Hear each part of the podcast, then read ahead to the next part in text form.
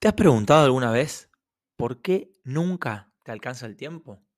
No vengo aquí a eximirte de culpa, ¿ah? pero lo que sí quiero hacer es apoyarte, para que veas que gran parte del mérito en que no te alcance tu tiempo es de la poderosa pero no muy conocida ley de Parkinson.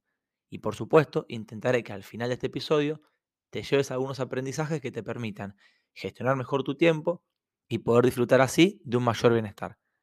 Mi nombre es Joaquín Tamborini y ahora sí, te doy la bienvenida a este quinto capítulo de este podcast de desarrollo personal llamado Un Mundo Más Humano. Resulta que yo era de esas personas que cuando tenía que viajar, la mera idea de tener que armar la maleta suponía todo un tema. Es decir, lo dejaba siempre para el final porque me agobiaba el hecho de tardar tanto tiempo en ello.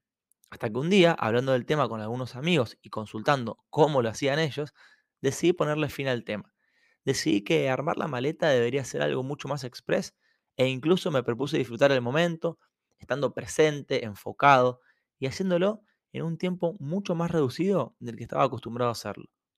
¿Y tú? ¿Cuánto tiempo tardas en hacer una maleta? La mayoría de la gente tarda todo el tiempo que tenga, ni más ni menos. Si tienes poco tiempo, la harás en pocos minutos. Y si tienes mucho tiempo, incluso puedes tardar una hora o más. Si no te sientes tan identificado con esta tarea de armar la maleta, entonces piensa en cualquier otra cosa. Sea ordenar tu cuarto, limpiar tu casa, lavar tu coche o lo que tú quieras.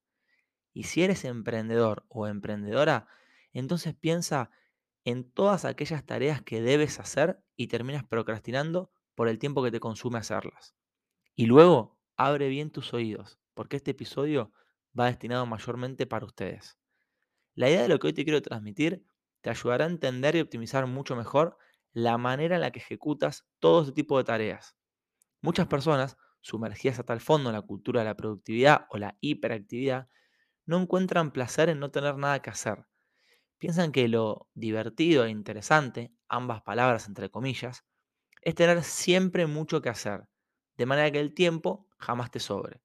Entonces, querido o querido oyente, entra en juego la ley de Parkinson, que se basa principalmente en tres ideas. La primera es que el trabajo se extiende hasta que ocupa todo el tiempo disponible. La segunda, que los gastos aumentan hasta cubrir todas las ganancias. Y la tercera, que el tiempo que se dedica a cada tarea cotidiana es inversamente proporcional a su importancia. ¿Algo de esto te suena familiar?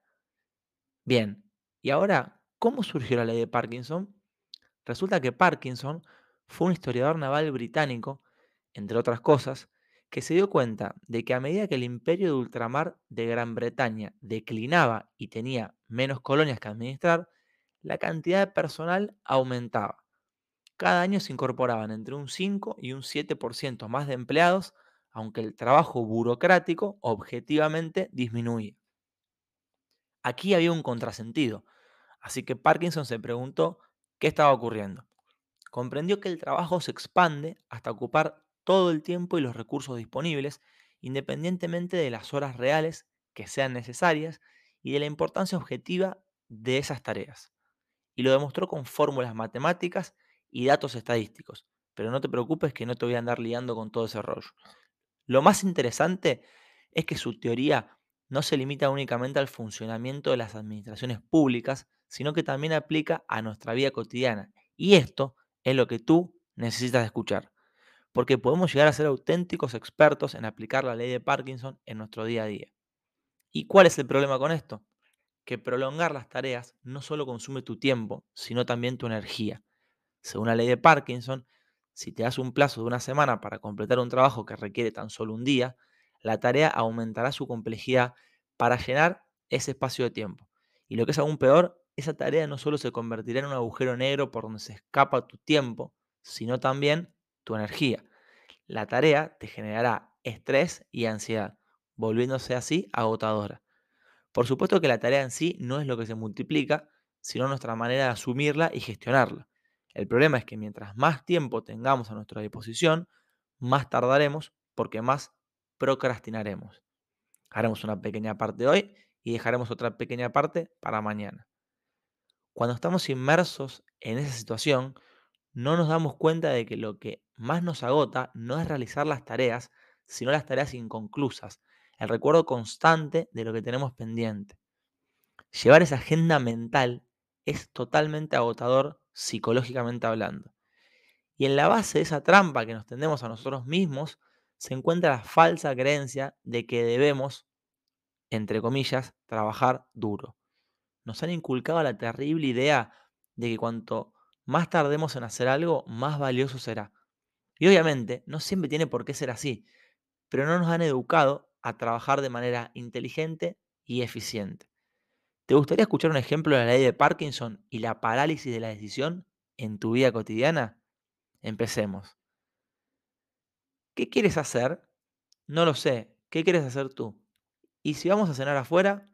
Vale, perfecto. ¿A dónde vamos? Mm, podemos ir a comer pizza o hamburguesas. Vale, lo que tú prefieras. No, pero dime qué prefieres tú. Es que me da lo mismo. Bueno, a mí también. Pero como comí hamburguesas hace dos días, mejor vamos por unas pizzas. Vale, estupendo. ¿Y a dónde vamos? No sé, yo ya elegí la comida. Ahora elige tú el sitio. Y así el discurso se puede alargar durante varios minutos, más de una hora o incluso todo el tiempo que tengamos a disposición para elegir el sitio, es decir, hasta la hora de tener que salir a cenar. No sé a ti, pero a mí ya me dio pereza de solo escuchar este relato. Esto es lo que, los psicólogos llaman parálisis de la decisión y se produce cuando tenemos tantas opciones que somos víctimas de la fatiga decisional. Un estudio muy interesante realizado en la Universidad de Columbia analizó qué ocurre cuando vamos a una tienda y nos dan a elegir entre 6 o 24 mermeladas gourmet. Los resultados fueron sorprendentes. No solo tardamos muchísimo más en elegir cuando tenemos tantas opciones, sino que literalmente nos paralizamos.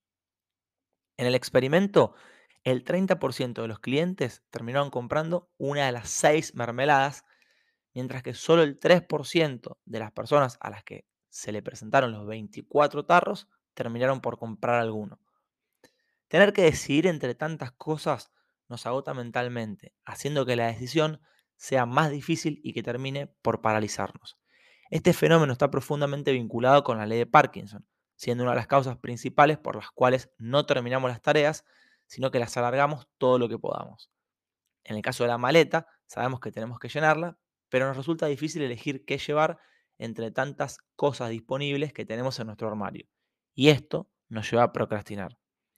Vale, Joaquín, fenomenal. Me quedó claro. Pero ahora lo que necesito que me cuentes es cómo puedo hacer para evadir esta ley de Parkinson. Estupendo. Vamos a ello. En un estudio realizado por un Instituto de Psicología de los Estados Unidos, se puso a prueba esta ley. Lo que hicieron fue reclutar a un grupo de personas para analizar cómo el límite de tiempo afectaba su eficacia. En las primeras tres pruebas, a los participantes le dieron el doble de tiempo que se estipulaba que necesitaban para completar una tarea, mientras que a otro grupo de personas les dieron el tiempo justo. En otro experimento les pidieron a algunos que trabajaran rápido y a otros que trabajaran lo más rápido posible. ¿Qué sucedió? Estos psicólogos comprobaron que cuando nos dan mucho tiempo para terminar una tarea, lo usamos todo, aunque podamos terminarla más rápido. Pero también apreciaron que el nivel de eficacia dependerá de las metas que nos propongamos. Las personas a, las que les pidieron que trabajaran lo más rápido posible terminaban antes y no cometían más errores que aquellas a quienes simplemente les pidieron que trabajaran rápido. ¿Y cuál es la moraleja? Déjame que la divida en cuatro. Número uno, establece metas realistas. Este experimento nos demuestra que el principal antídoto para la ley de Parkinson consiste en establecer metas realistas. Una buena administración del tiempo pasa por ser capaces de estimar lo más objetivamente posible cuál es el menor tiempo que necesitamos para realizar una tarea. Y luego trabajar en base a ello. Número 2. Prioriza las tareas más importantes. Cada día tenemos decenas de tareas por delante. Es importante que aprendamos a detectar las tareas menos importantes de nuestra agenda, ya que son las que más suelen expandirse para ocupar nuestro tiempo. Por ende, es fundamental tener muy claras nuestras prioridades del día para poder enfocarnos en ellas. Un tip adicional en este caso, que aplica para todos, salvo para las personas a las que realmente les cuesta mucho activarse a la mañana, es que intentes agendar al principio de tu día todas esas tareas más importantes. Verás cómo luego todo te resulta más fácil. Número 3. Busca incentivos para terminar antes. Como vimos recién, podemos establecer un límite de tiempo y saber cuáles son nuestras prioridades, pero no podemos programarnos como si fuésemos robots, así que apoyarnos en incentivos puede ser una gran ayuda adicional para evitar la procrastinación. En este sentido, date pequeñas recompensas si terminas antes. Esto te ayudará a mantenerte concentrado y motivado. Número 4. Simplemente actúa. Recuerda que para evitar la parálisis de la decisión, lo mejor es reducir las opciones. Una vez lo hayas hecho, simplemente elige una y toma acción.